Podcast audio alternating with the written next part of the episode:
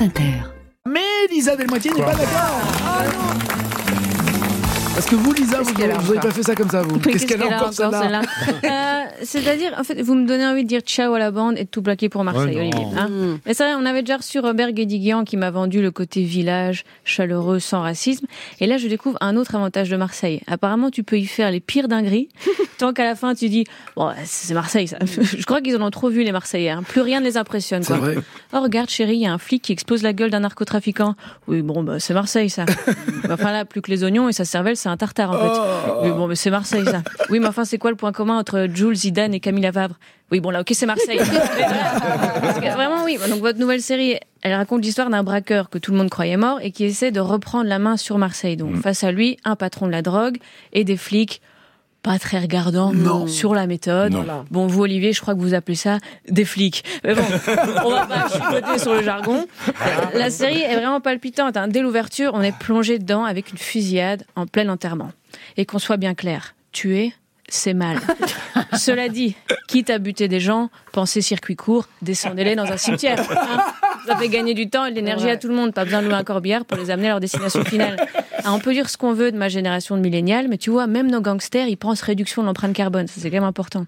Dès le début, on retrouve donc la patte Olivier Marchal, des guns, du sang, Ouais. de l'humain, Mm. Enfin, je veux dire des émotions, hein. enfin littéralement des bouts d'humain aussi, Euh, de la revanche, du flic qui en fait qu'à sa tête et du bandit. Olivier Marchal, c'est le Scorsese à la française, voilà. Mais vous au moins, quand vous avez envie de faire un film de 3h30, vous avez la décence d'en faire une série. On vous remercie. C'est gentil. C'est- fou quand même les flics qui ont du mal avec les ordres. hein. L'ironie quoi, des représentants d'autorité qui ont du mal avec l'autorité. Hein, le flic qui a du mal avec l'IGPN, la police des polices, c'est le comble. C'est comme si on apprenait que Nagui oubliait les paroles. Enfin, ça n'a aucun sens. Pourtant. Scandale. Euh, Olivier, le, le flic qui en fait qu'à sa tête, c'est quand même récurrent chez vous, je pense qu'on ouais. peut le dire. Si j'étais psy, je dirais que c'est vous qui avez du mal avec l'autorité, mon gars. Et je peux comprendre. Mon gars, hein. mon gars, Mon gars. mon gars. Trop à l'aise, là. Euh, mais je peux comprendre. Moi aussi, j'ai du mal quand on me donne des ordres. Au travail, en tout cas. Ah oui. Et c'est- pas qu'on a du mal avec l'autorité, c'est qu'on a du mal avec l'autorité qui fait mal son boulot. Hein. Voilà, c'est ça.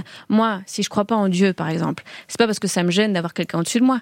C'est juste que quand je vois comment il gère ses équipes sur Terre, tu m'excuseras si j'ai un peu de mal, un peu de mal à l'appeler le Tout-Puissant. hein. On est en 2023, Dieu. Si t'étais un bon leader, ça fait longtemps qu'il y aurait plus de guerre, plus de famine et plus de fausses poches dans les vêtements pour femmes. Ah oui, tellement. On est censé mettre notre portefeuille où, nous? Ah bah nulle part, je suis conne, c'est monsieur qui a l'argent. Euh, Ça dit, voilà, je, je crois pas en Dieu, mais je crois à 100% en la police des polices. Euh, mais votre série laisse à penser qu'elle est parfois un peu déconnectée de la réalité du terrain.